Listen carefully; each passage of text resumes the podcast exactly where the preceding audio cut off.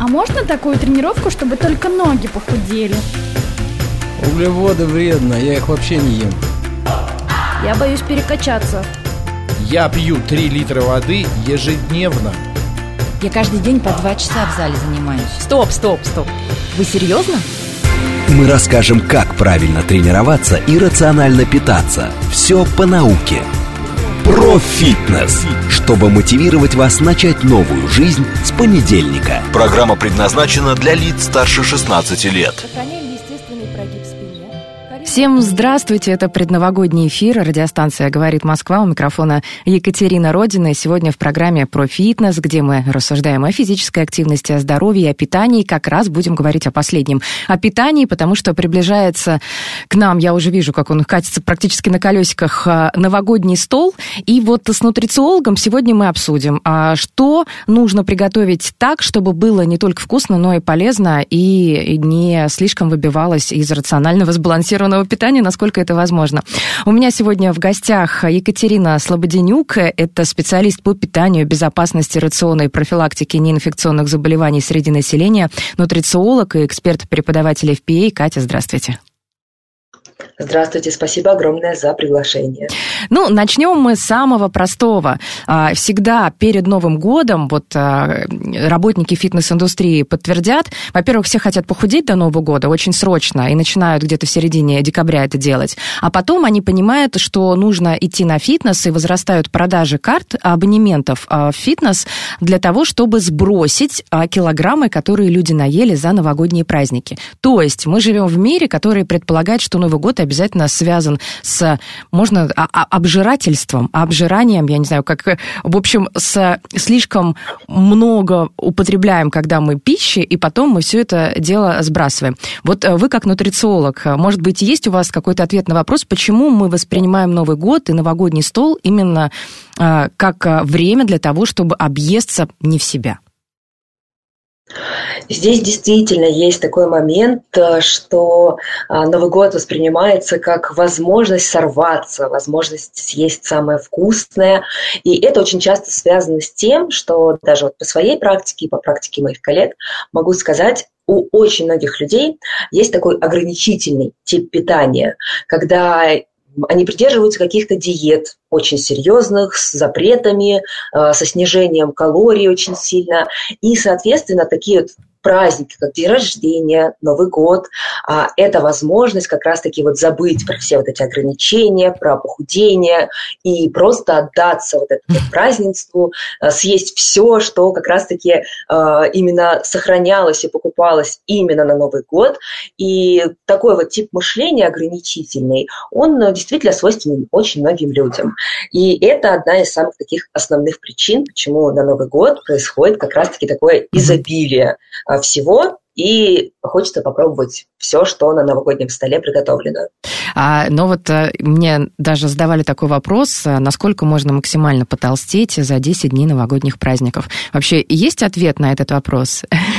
Или индивидуально? То есть, если есть каждый день очень много, а, притом мы знаем эти блюда, да, это салаты с майонезом, что мы еще любим? А, курицу, колбасные нарезки, сыр, а, оливки. Мы еще, конечно, поговорим о традиционных новогодних блюдах, но, тем не менее, сколько максимально можно набрать?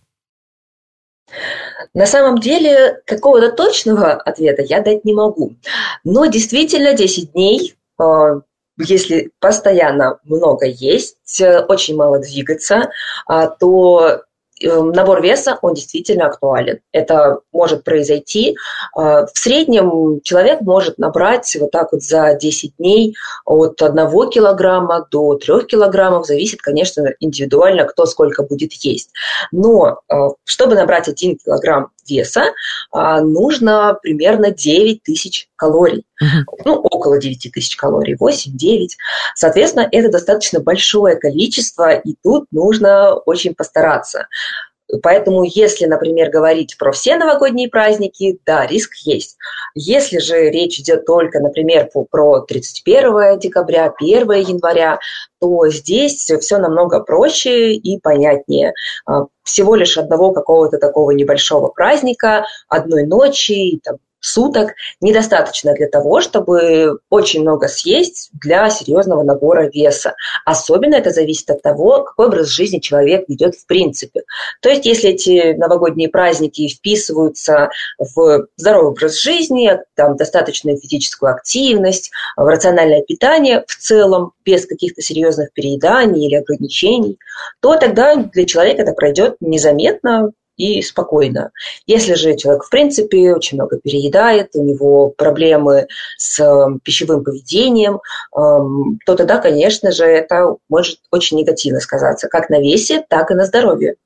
Екатерина, ну вот смотрите, а, я от многих знакомых уже слышала, что некоторые планируют просто лежать.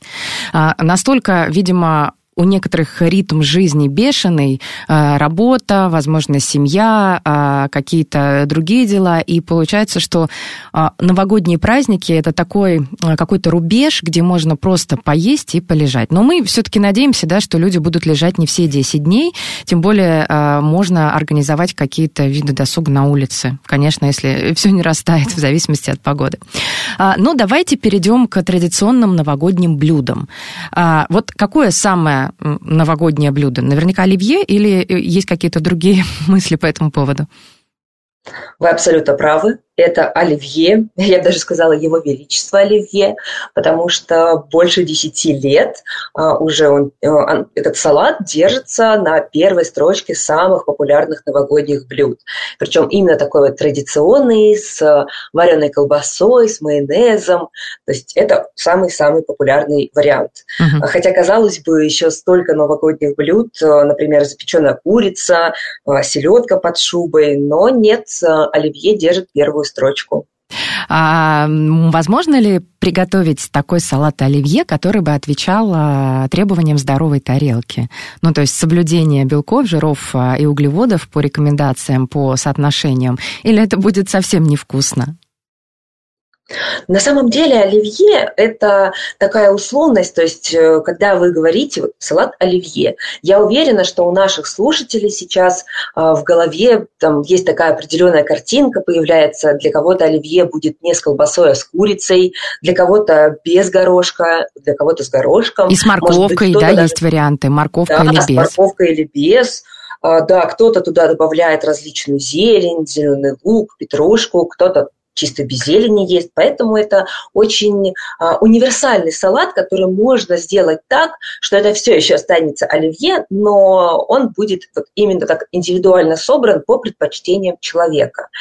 А, это с одной стороны. То есть можно его а, заправить, например, не майонезом, а, например, греческим йогуртом с какими-то пряностями, с какими-то приправами. Кто-то может заправить, например, сочетанием сметаны с майонезом. Там сметана может быть а, с очень такой пониженной жирностью, и майонез там, на оливковом масле тоже с пониженной жирностью. Но здесь я хочу сразу всем сказать, что а, плохих блюд, каких-то особо вредных, особо калорийных, которые вот точно-точно приведут к лишнему весу, их нет. То есть важно в целом все питание, а, которое вот у вас а, настроено, налажено на протяжении там, нескольких дней, на протяжении недели, например. И если вы очень любите такой супер майонезный салат с вареной колбасой, а, в этом нет ничего страшного. Просто нужно понимать, что во всем важна умеренность. Если съесть, конечно же, тазик оливье, а, это не будет на пользу никому. Но от одной порции ничего страшного. Кстати, мне очень интересно, откуда пошло. Вот тазик оливье, это же крутится. Когда вспоминаешь оливье, то слово тазик, оно тут как тут, и э, это такое устоявшееся выражение тазик оливье. А, все действительно делают тазиками. А почему? Потому что мы же не только на 31 готовим, мы же потом еще и вкусно завтракаем этим оливье. Все делают тазики. Но невозможно сделать оливье очень мало. Во-первых, потому что его нужно трудиться порезать, если самому делать. А если трудиться резать и потом сразу съесть, то очень обидно получается. Ну, есть какие-то варианты, почему тазик-то? На самом деле у очень многих людей, особенно старшего поколения, а, салаты такие действительно отмеряются тазиками. А, супы, например, отмеряются большими пятилитровыми кастрюлями. А, могу предположить, что, возможно, это такое эхо прошлого, когда было всего недостаточно, а семьи, например, большие. На Новый год принято все-таки отмечать вот эту новогоднюю ночь с родственниками, с друзьями, всей большой большой семьей. И, соответственно, нужно, чтобы всем всего хватило. И обычно готовится как раз-таки на всю большую такую вот толпу, на всю семью, чтобы всем было достаточно, чтобы еще на следующий день осталось. И по моему вот наблюдению, это очень часто как раз-таки вот характерно для людей старшего поколения, которые очень много и часто себя в жизни ограничивали в прошлом, и которые э, хотят вот этого, вот этой достаточности, э, полноценно получить наслаждение, не заглядывая э, вот этот, вот этот самый mm-hmm. тазик, где там дно, э, дна долго не будет. И вот можно предположить, что как раз-таки в этом причина. Я помню, знаете, а в моем детстве действительно был тазик оливье, и мы его прекращали есть, когда а, чувствовали, что а, что-то кислое на языке, вот, и тогда говорили, а, ну все, тогда оливье нет, там все еще оставалось, может быть, прилично, а может быть, несколько ложек, но когда мы чувствовали, что а, что-то кислое есть на языке, а, вот выкидывали. Так сколько хранить оливье, если следовать современным требованиям а, вот по пищевой безопасности, это раз. И два, раньше, я помню, был лайфхак тоже, порезать оливье, но а, не заправлять его, якобы, ну, это тоже продлит его срок э, службы, если так можно сказать. Вы абсолютно правы насчет срока службы. Если мы заправляем любой салат, э, если у нас такое многокомбинированное блюдо, оно с различными соусами, то это очень сильно сокращает срок годности любого блюда и салата. А потому что как раз-таки вот этот эффект скисания, он наступает уже примерно через сутки. То есть любые заправленные салаты желательно есть не более э, суток. Ничего Даже себе. если у вас что-то осталось, да, то есть если у вас даже что-то осталось еще, вам жалко, и вроде бы ничем не пахнет на вкус абсолютно нормально. А мы с вами не можем э, вот так вот невооруженным взглядом определить, есть ли уже зарождение каких-то бактерий в продуктах, в салате, а есть ли там какие-то споры плесени той же самой. Но то кислый вкус разве не показатель, Катя? Если э, ну, кислинка появляется, то значит не есть, а в остальном есть. Или даже кислый вкус, э, ну то есть ни о чем не говорит, то есть даже его отсутствие точнее.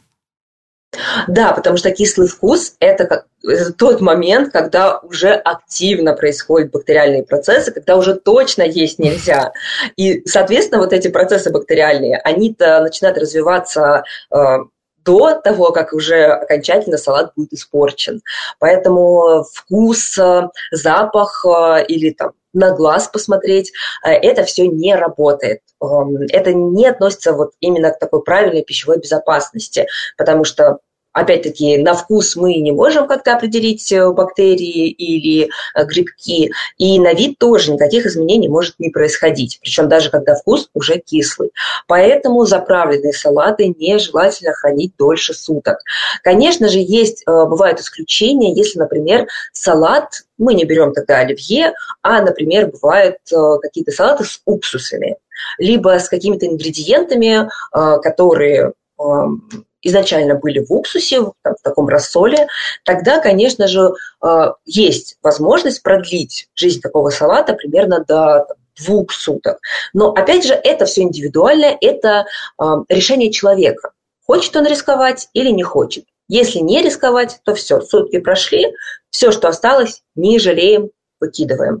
Чтобы срок годности был больше, а, соответственно, лучше не заправлять, а действительно потом порционно, либо отдельно а, перекладывать в какую-то тарелку, ее заправлять, а основную массу салата оставлять просто вот такую нарезку. А, тогда в среднем срок годности его может быть примерно три дня. Трое суток. У кого-то может э, хорошо достоять до пяти суток, но пять это, знаете, такой прям максимум-максимум. А, и здесь тоже иногда лучше не рисковать, а ориентироваться на трое суток. Это такая золотая середина для любых готовых блюд, а, если вы не знаете, а, какой срок годности точно. То есть это не покупное блюдо с этикеткой или, например, там просто что-то домашнее mm-hmm. приготовленное, либо если вы выкинули этикетку у какого-то готового блюда, то нужно смотреть именно на срок трое суток. Угу. А мне всегда интересовал э, вопрос. Э, раньше, я помню, свадьбы, э, от, я так шустро, да, от Нового года к свадьбам, но э, там просто э, застолье длилось, ну, в районе 6 часов. Я, у меня вот Э, такое воспоминание, что в 6, по-моему, собирались и до 12 гуляли. Ну, там арендовали зал какой-то. И а, все это время, ну, закуски, салаты, все это время стояло а, ну, на столах. И почему-то, когда я вспоминаю а, и думаю о том, когда же нужно убрать салат, когда уже поели в холодильник, я не спешу, потому что думаю, ну, раньше же 6 часов стояла еда, ну, вот у меня почему-то такое воспоминание, и нормально. Так когда убираете в холодильник, а, сразу после я знаю, что некоторые люди, допустим, даже салат э, из овощей, где помидоры, огурцы не любят есть холодным. Им не нравится вот э, эта температура, им нравится, чтобы э, овощи были комнатной температуры. Я, например, наоборот, люблю все из холодильника, все очень холодное. За исключением тех блюд, конечно, там мясо, что действительно нужно подогреть. Вот когда нужно все убирать в холодильник? Здесь история, на самом деле, не только такое вот свадебное, но и новогоднее. Даже я вспоминаю свое детство, а, мы сильно заранее готовились э, к новогоднему празднеству. А, стол был уже обязательно накрыт часов в 9. 10. Да, 9-10, да? я тоже помню. Да, 9-10. А, обмен подарками сначала, все такое вот торжественная часть, потом только можно приступать к еде, и эта еда тоже могла стоять до трех часов, до четырех. У меня так папа, чтобы поздравить всех-всех родственников со всей планеты, э, мог сидеть до 6 до 7 утра, э, чтобы со всеми часовыми поясами там успеть созвониться, и, соответственно, вся вот эта еда, она тоже всю ночь могла простоять. Да это в корне неправильно. И когда я сама, изучая нутрициологию, узнала, как оно на самом деле, а, я поняла, что огромная часть людей наверное, даже большинство, поступает в этом плане неправильно, потому что а, любые бактерии, они замечательно размножаются при температуре от 5 плюс 5 а, до 60 градусов. То есть если у нас даже комнатная какая-то температура, это для любых возбудителей там, пищевых инфекций, например, это просто рай самый настоящий. А, при том, что в холодильнике э, температура от плюс 4. То есть в холодильнике все в порядке, но стоит выставить еду на стол, и начинаются различные процессы порчи. А, как вот у человека старение постепенное, так и у любого а, продукта, у любого друга, у любого блюда начинается а, вот этот процесс, когда уже есть его будет нельзя. Соответственно, есть такое замечательное правило. Оно универсальное, для всех продуктов и блюд, его очень легко запомнить. Правило 2, 2, 4, 4. То есть вот э, всего у нас есть вот две такие цифры. А, два часа – это тот срок, когда любое блюдо может спокойно стоять на столе, ему ничего не будет, вы можете его есть, и потом можно убрать его в холодильник. От двух до четырех часов уже, если все еще это блюдо стоит, вы можете продолжать его спокойно есть, наслаждаться им, но убирать в холодильник, даже если, например, два с половиной часа там тоже оливье простояло на столе, убирать уже нельзя, потому что срок вот самый безопасный двух часов, он прошел. А, тем более, что какие-то а, ингредиенты могут ну, нагреваться быстрее. То есть, например, верх салата нагрелся, низ салата, нижняя часть, она еще может быть холодной. Соответственно, вы ставите в холодильник, низу может ничего-то и не быть. Он еще недостаточно нагрелся, но сверху уже все может начать подкисать. Поэтому с двух до четырех часов можно съесть но не в холодильник.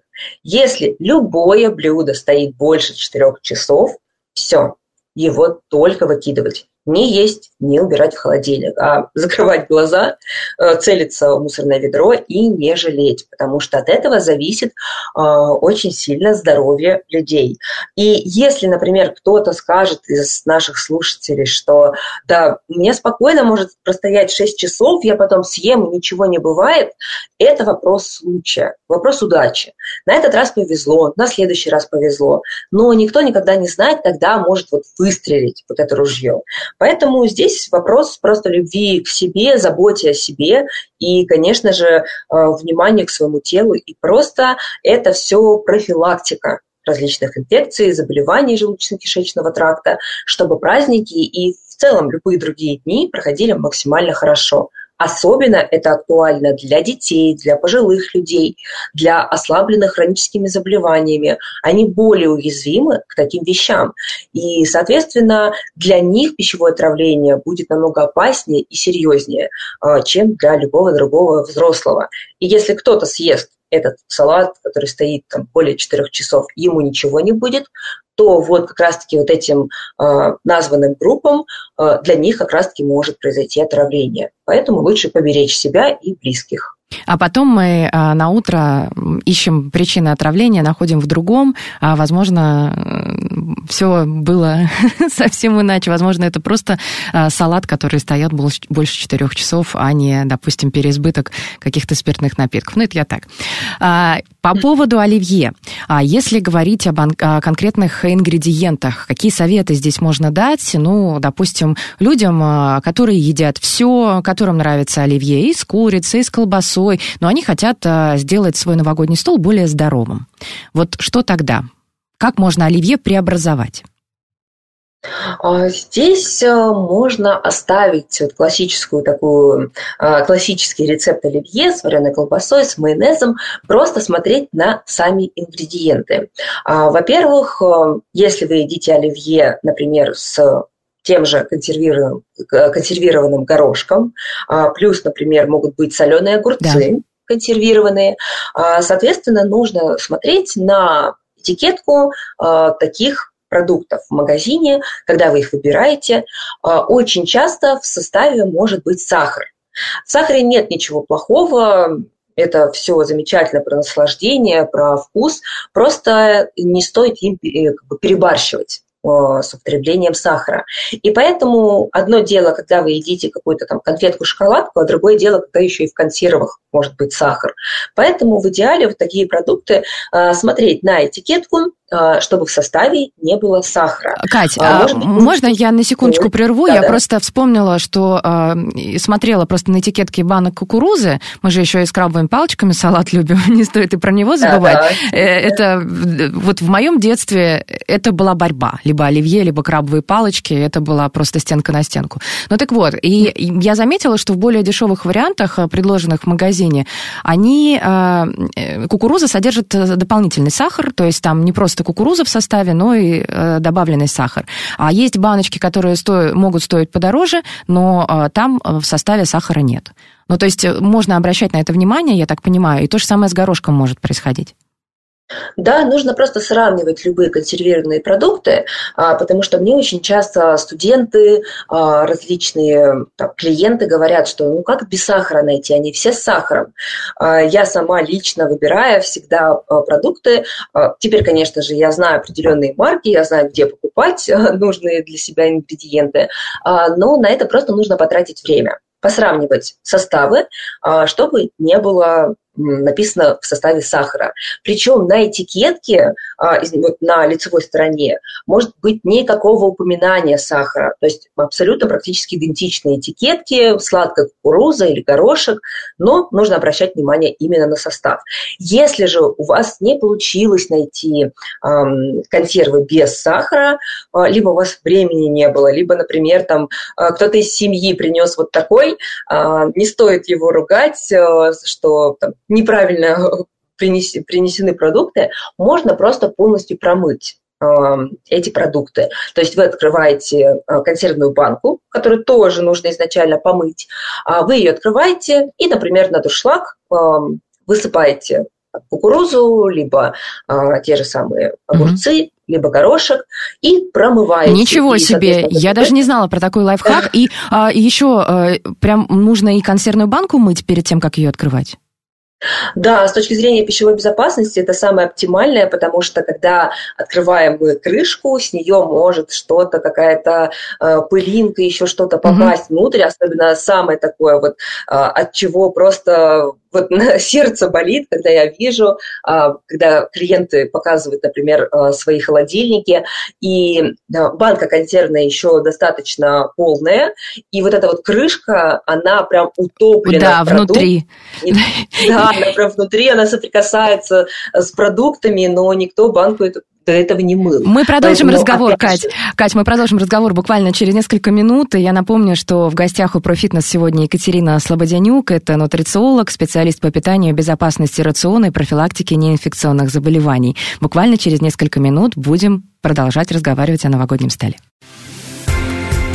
Мы расскажем, как правильно тренироваться и рационально питаться. Все по науке, чтобы мотивировать вас начать новую жизнь с понедельника – про фитнес.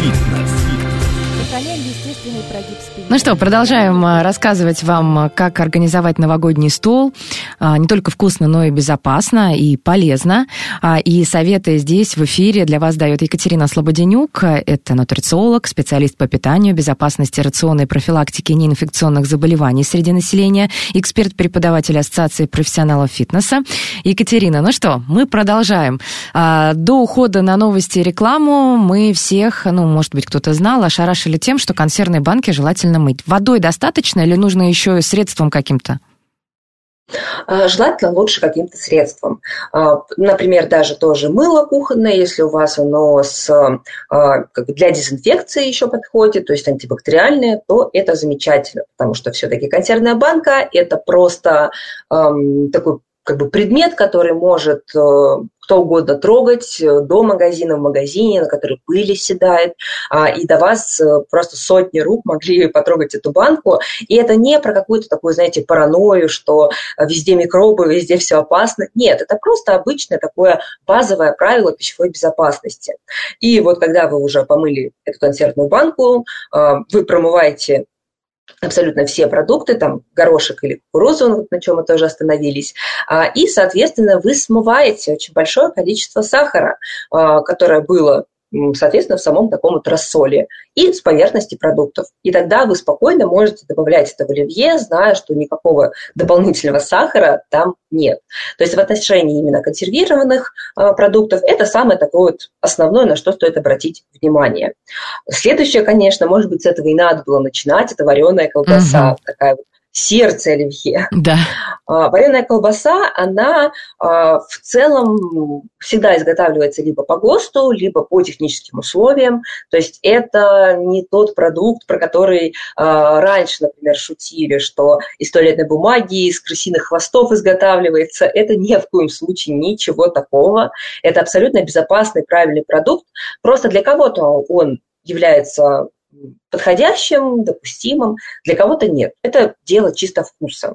Но общие такие рекомендации в отношении а, вареных колбас, когда вы их покупаете, то самое лучшее – это взять целую палку колбасы потому что на ней есть пломба а, по срокам годности, срокам изготовления, вы точно будете знать, а, что эта колбаса будет храниться у вас столько, и столько-то у нее будут сроки годности.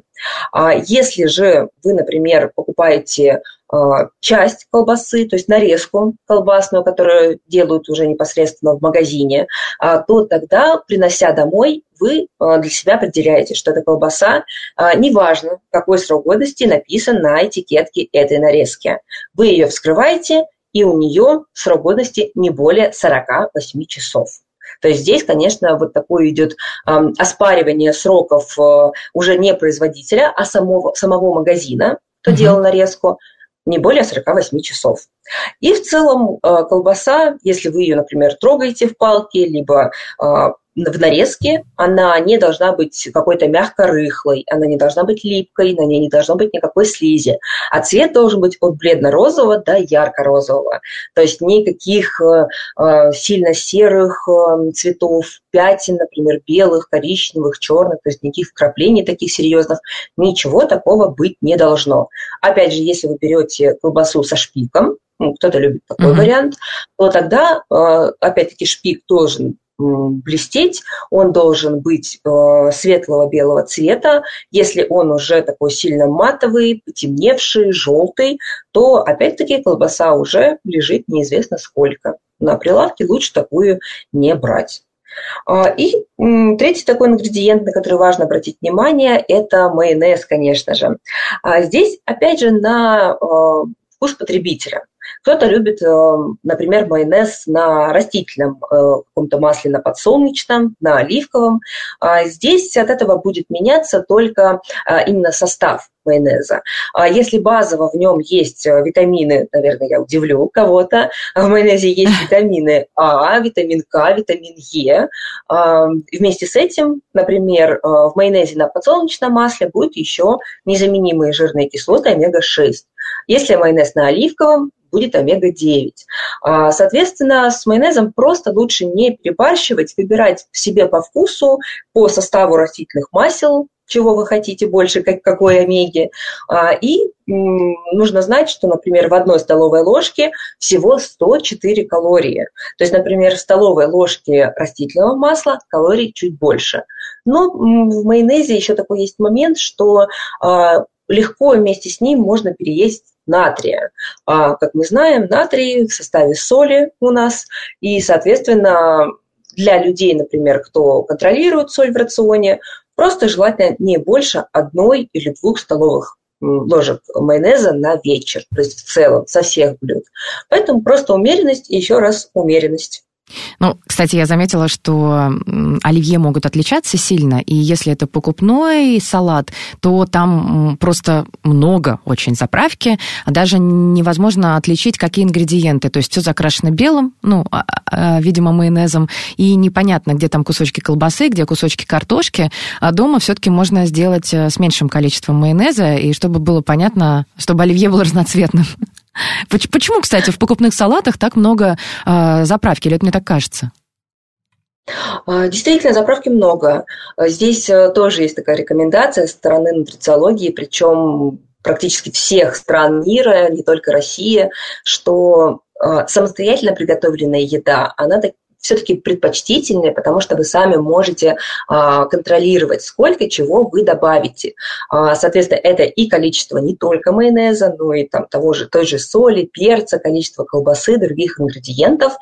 А вот такое вот большое количество майонеза, оно может не всегда но в каких-то случаях оно может, например, скрывать а, подпорченность каких-то отдельных ингредиентов потому что все-таки майонез очень сильно перебивает вкус, особенно если еще добавлены какие-то специи, какие-то приправы, а, много соли дополнительно еще добавлено. Это такое вот неплохое прикрытие, а, как если, например, какое-то мясо продается маринованным. Это я не говорю про абсолютно все случаи. Не бойтесь mm-hmm. каких-то готовых таких продуктов, готовых блюд э, в магазинах. Просто нужно понимать, где вы берете. Все-таки есть определенные статистики, там, отравлений, например, той или иной продукции, статистики возвратов той или иной продукции в разных магазинах. И просто этим лучше э, как бы заняться, изучить, если вы любите покупные блюда. Потому что действительно такое большое количество майонеза, либо, например, может быть большое количество картофеля, большое количество колбасы, но горошка, моркови, какой-то зелени может быть катастрофически мало. И, соответственно, такой салат будет менее полезным, чем более сбалансированный вариант, когда всех ингредиентов примерно в равном количестве. Угу. А, а яйца? Раз уж мы про консервные банки, которые нужно мыть, рассказали нашим слушателям, что с яйцами. Некоторые же яйца тоже моют. Это моя любимая на самом деле тема, потому что когда об этом заходит речь, э, вообще с, э, там, в любой моей работе с любыми людьми, э, это прямо, знаете, открытие врат в ад, потому что очень часто принято, что яйца надо мыть. То есть вы их при, приносите домой, покупаете, ну, когда покупаете, приносите домой, их люди моют, убирают в домашнюю какую-то тару, например, там встроенную в холодильник вот эти а, подставки под, да. под яйца, и убирают на хранение. А это в корне неверно. На самом деле, когда вы приносите домой яйца, изначально вообще в магазине, а, лучше потратить время на то, чтобы выбирать яйца в свою кассету. А, потому что вы можете купить упаковку, не посмотреть ее, а там будут какие-то битые. А, либо, например, яйца с трещинами. Или яйца грязные в курином помете, там, например, в земле, в какой-то грязи. Еще с пухом лучше есть. С пухом. Вот второй да. раз покупаю упаковку, и э, яйца прямо осыпаны пухом. И я не понимаю, что, что с ними не так, почему. А, это нарушение, на самом деле, со стороны вот такой вот безопасности пищевой, потому mm-hmm. что такое, такие яйца покупать, приносить домой а, нежелательно. Лучше перебрать, как раз-таки пусть а, несколько разных кассет и собрать свою вот чистую и цельную кассету яиц, где все будут ну, визуально чистые и визуально без каких-либо повреждений. И не бойтесь, здесь очень многие опасаются, что на них будут ругаться продавцы, мерчендайзеры в магазинах или другие клиенты. Вы имеете полное право купить э, чистый, безопасный для здоровья продукт. Поэтому вы имеете полное право яйца перебирать. И вот вы приносите их домой, и вы просто там перекладываете другую тару или нет, оставляете в магазине, но вы просто убираете в холодильник. Причем не на стенку холодильника, а именно вглубь, потому что на стенке яйца хранить нежелательно. Вы открываете дверь, закрываете, это может быть э, происходить очень часто, особенно когда э, бывает ситуация, человек не знает, что поесть, подходит к холодильнику, по несколько раз открывает, закрывает, надеясь, что там что-то еще появится. А температура в это время меняется. И срок годности яиц от этого очень сильно сокращается, если они хранятся на эм, дверце холодильника. А, здесь, кстати, сразу же вот, э, тоже забыла упомянуть и про хранение яиц в магазине. То, что они хранятся, если где-то э, вне холодильника, это не очень правильно с точки я, зрения пищевой Я ни разу не видела, чтобы в магазине, в холодильнике хранились яйца, честно сказать. На самом деле есть места, где хранятся. Правда? Вот это наиболее правильно, да, потому что везде, в Европе, в Америке, в этом плане а, пищевые комитеты по безопасности очень сильно а, за это борются, чтобы яйца хранились в холодильнике. Все-таки так срок годности а, более долгий, и так яйца все-таки безопаснее для употребления, потому что точно не будет каких-то подпорченных. Тем более, что, как мы говорили, про разные слои салата, ингредиенты, что-то нагревается быстрее, что-то медленнее. Тут точно так же какие-то а, могут быть более-менее прохладными яйца, какие-то уже нагрелись. И срок годности, соответственно, для одной кассеты он не равномерен для разных яиц в ней. И чтобы этого избежать, лучше вот стараться искать места, где они хранятся в холодильнике. И дома тоже хранить в холодильнике. А, не мыть яйца. А, даже если вы хотите вот что-то приготовить, а, то яйца должны подвергаться полной стопроцентной температурной обработке. То есть э, критерий этому – это яйца, сваренные вкрутую, то есть в среднем это сколько, 8-10 минут, не с жидким желтком, это не яйцо пашот, к сожалению. И когда вы, если, например, жарите яичницу или омлет, это опять же твердый желток, а никаких э, таких вот э, не размазанного жидкого белка по яйцам или желтка. То есть полная стопроцентная обработка. Только это гарантия того, что все сальмонеллы, э, если они есть в яйце, они будут уничтожены. И если мы наоборот яйца моем, а, то здесь представьте себе а, скорлупу яйца, она такая, как вот перфорированная, она не равномерная, она имеет э, много как бы, таких вот, как можно сказать, трубочек, коридоров, которые ведут внутрь яйца. Это пленка, это защита естественная яйца, э, ее не наносят специально, это именно природная защита, чтобы сальмонеллы с поверхности яйца не попали внутрь. Э, здесь стоит понимать, что как раз-таки переносчики сальмонеллы – это не сами изначально яйца, курица. Соответственно, когда курица э, высиживает яйцо, то вот эти сальмонеллы, они попадают на поверхность. И когда мы с током воды, там, с массажными такими вот именно промывающими движениями можем просто загнать вот эти все сальмонеллы, смыть пленку и загнать внутрь. Даже если пленка не полностью смоется, то через эти вот поры на пленочке сальмонеллы прекрасно попадают внутрь яйца, и тогда уже, если, например, вы любите яйцо пашот или там омлет, или, например, яйца с жидким центром, то тогда, соответственно, есть высокий риск отравления, э, заболевания сальмонеллезом. Поверьте, это очень-очень серьезное инфекционное заболевание, которое э, может привести просто к тяжелым последствиям, либо переноситься достаточно тяжело. И, соответственно, лучше всего не мыть. И здесь как раз-таки вот очень часто возникают такие а, а, аргументы против, что ну как, а если вот оно в помете, если оно в перышках. Возвращаемся к первому вари- варианту. А, нужно перебирать яйца в угу. именно магазине. Я представила, что некоторые же и пьют э, просто сырые яйца, и им это нравится. А, то есть даже да, вообще, вообще не, не, не, не, не готовят его никак. Не то, что там пашот, а просто сырые. Ну, хорошо. Да, это не очень правильно с точки зрения пищевой безопасности. Ну, поскольку мы говорили об ингредиентах для оливье, то в оливье все же мы кладем сваренные вкрутую яйца. Поэтому здесь угу. с этой точки зрения яйца в оливье безопаснее, чем яйца в вашей сковородке. Наверняка вы их не зажариваете так, э, что прям до крутого состояния э, желтка и белка. Э, хорошо. Э, какие еще ингредиенты? Морковь. Еще, кстати, я помню, что в моем детстве варили оливье, как брали большую кастрюлю, туда и картошку, и яйца, и морковку, то есть все ингредиенты в одной таре.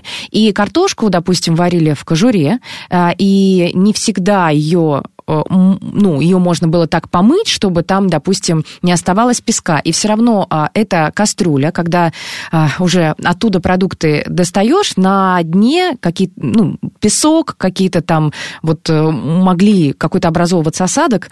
Э, так вообще правильно или нужно как-то определенным образом варить ингредиенты? Ну, картошку в кожуре, морковь тоже можно в кожуре потом ее почистить. Или лучше не смешивать? Что вот с этим моментом? А, здесь изначально я тогда скажу, что а, важно правильно мыть овощи. То есть те, которые вы варите в кожуре, их все-таки лучше хорошо почистить в том плане, что именно смыть с них э, всю любую там грязь, какой-то песок, э, налет, все вот это. То есть э, это достаточно делать э, обычной проточной водой, то есть не нужны никакие моющие средства, э, просто обычная вода, и можно использовать такую жесткую щетку, э, не, не той губки, которой вы моете посуду, а, например, отдельной. Можно ее иметь именно для овощей, а, и, соответственно, просто потереть а, картошку, чтобы именно от нее отошло, а, отошли все загрязнения. То есть это, опять-таки, потереть именно губкой, то есть не снимая кожуру. И варить в кожуре это на самом деле намного лучше, чем когда она уже почищена полностью, потому что как бы все-таки в ней содержатся различные витамины, как и в моркови, там те же витамины А, витамин, ну, витамин А, бета-каротин, в этой форме, там витамин С может содержаться, еще другие витамины, минералы. И когда мы варим в большом количестве воды, любые такие овощи или, например, фрукты, там тот же самый компот, а, из них в воду витамины уходят, а, потому что они как раз-таки водорастворимые. Тот же витамин С, он прекрасно себя а, проявляет как э, первый такой беженец корабля, он всегда будет уходить в воду. А, поэтому, когда мы варим картофель в мундире, не почищенную картошку, соответственно, не почищенную свеклу, то тогда больше витаминов будет сохраняться внутри. Но здесь а, я поделюсь таким лайфхаком. Угу. Намного полезнее с точки зрения вот именно вот этого нутриентного состава, то есть а, с точки зрения сохранения витаминов и минералов, не варить в большом количестве воды, а, например, запечь в фольге. Это совсем другое э, может быть время приготовления, то есть здесь нужно смотреть индивидуально для каждого овоща, что-то доставать раньше, что-то позже. Эм, соответственно, запекать в фольге, а самый-самый лучший способ э, варить, приготавливать вот такие вот овощи в микроволновой печи. Как бы это, может, странно и удивительно не звучало. А, в кожуре, а в мундире, даже картошку? Да, да, их можно готовить в микроволновой печи, можно даже посмотреть в интернете очень много рецептов, как готовить именно э, при помощи микроволновки. Дело в том, что мощность микроволновки будет намного больше, то есть воздействие тепловое э, увеличивается, а время приготовления будет сокращаться. И когда вы готовите в микроволновой печи, а, то тогда проводились различные исследования самых вот таких вот основных водорастворимых витаминов и также минералов, что так сохраняется намного больше полезных веществ. А, про микроволновки, конечно, а, есть а, предубеждение, что и стоять рядом а, вредно, и вообще все, что внутри а, поражается какими-то вот э, штуками, которые внутри э, воздействует микроволновка как-то особым образом на еду. Ну, это мифы, я так полагаю, которые нужно развеивать, что не так опасно микроволновое излучение для человека и для продуктов, которые внутри печи. А, да, да, все микроволновки, они работают по принципу вот электромагнитного излучения сверхвысокой частоты, поэтому вот они называются как бы, микроволновки, например, СВЧ. А, и, соответственно, а, все материалы, которые содержат воду, то есть любые там овощи, фрукты, либо когда вы с водой что-то ставите, все эти материалы, содержащие воду, они просто поглощают микроволновую энергию, которая преобразуется в тепло. То есть здесь нет какого-то радиоактивного излучения, а, каких-то не вырабатывается нежелательных веществ, которые вот эта вот вода, продукты могут впитывать, а, как бы кто ни считал. И нет на самом деле ни, никакого подтверждения или доказательства, что микроволновая печь может оказывать хоть какое-либо воздействие на организм. Если, конечно, использовать а, микроволновую новые печи в соответствии с инструкциями. По назначению, да, действительно. Да, да, по назначению, исправную микроволновку обязательно и в соответствии с инструкцией. То есть не ставить какие-то э, продукты или блюда, которые не должны там, подогреваться или которые не должны, в принципе, использоваться в микроволновой печи. Э, и здесь также еще э, такой момент, что если мы греем еще продукты, э, либо готовим продукты в правильной таре, то есть если это пластиковые контейнеры, то те, которые по маркировке на них можно ставить микроволновую печь, либо, например, в стеклянной таре, то, соответственно, тогда и выделение каких-то дополнительных негативных веществ, которые может поглотить пища, также не будет. Поэтому это все мифы, которые еще с прошлого века, мне кажется, существует. Да, да. А, на самом деле это все действительно просто мифы, и бояться не стоит, потому что любые слова о вреде микроволновок не подтверждены исследованиями, которые проводились, конечно же. Угу. Поэтому бояться здесь не стоит. А, Катя, у нас, э, к сожалению, я с вами могу бесконечно разговаривать э, о продуктах, и представьте, мы практически за час обсудили всего лишь только оливье, и то не все его ингредиенты. У нас еще есть несколько минут до завершения, я бы хотела еще обратить внимание, и чтобы вы как-то прокомментировали, вот все почему-то пинают, вот там майонезные салаты, поэтому набирают вес, много калорий и так далее, но мы забываем, что мы еще и пьем. А, понятно, что алкоголь, а, но без шампанского не обходится никакой Новый год, там могут быть другие виды алкоголя, но даже если взять неалкогольные напитки, всегда хочется чем-то запивать. И это красивый яркий бокал, стакан. Даже, мне кажется, дети любят, вот, чтобы и почокаться, и какие-то такие традиции, зажечь бенгальские огни. Но что мы пьем? Соки, мы пьем морсы, а вряд ли кто-то пьет просто воду. Ну, это происходит очень редко. Это же тоже такой момент, когда мы много пьем, и это тоже дополнительные калории, если это сок, и если много сока.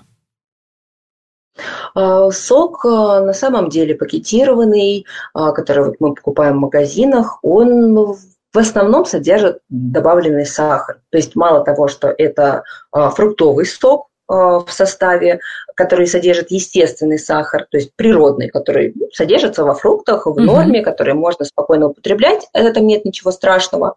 Но именно добавленный сахар присутствует в большинстве э, таких вот соков. То есть это нужно именно тоже искать варианты, либо вариант, который нашла я, для меня самый простой, я покупаю детские да, соки я без тоже.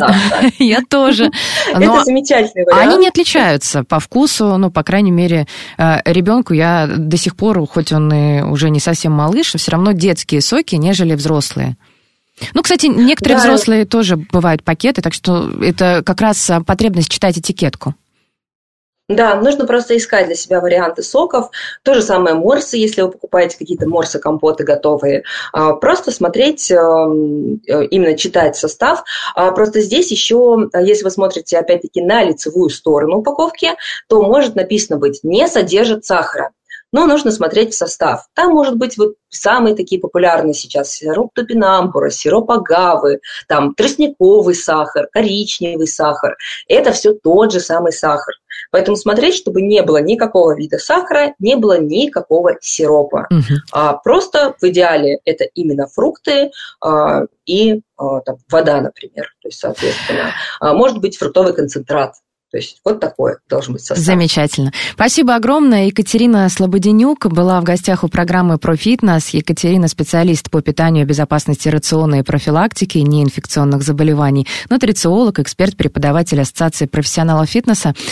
Поздравляем всех наших слушателей уже с наступающими практически на пятки Новым годом. Спасибо большое, Екатерина, и до новых встреч, я думаю, в эфире. И вам желаю всего самого вкусного в Новом году. Спасибо. Спасибо огромное. Это все взаимно. И всех с наступающим Новым годом.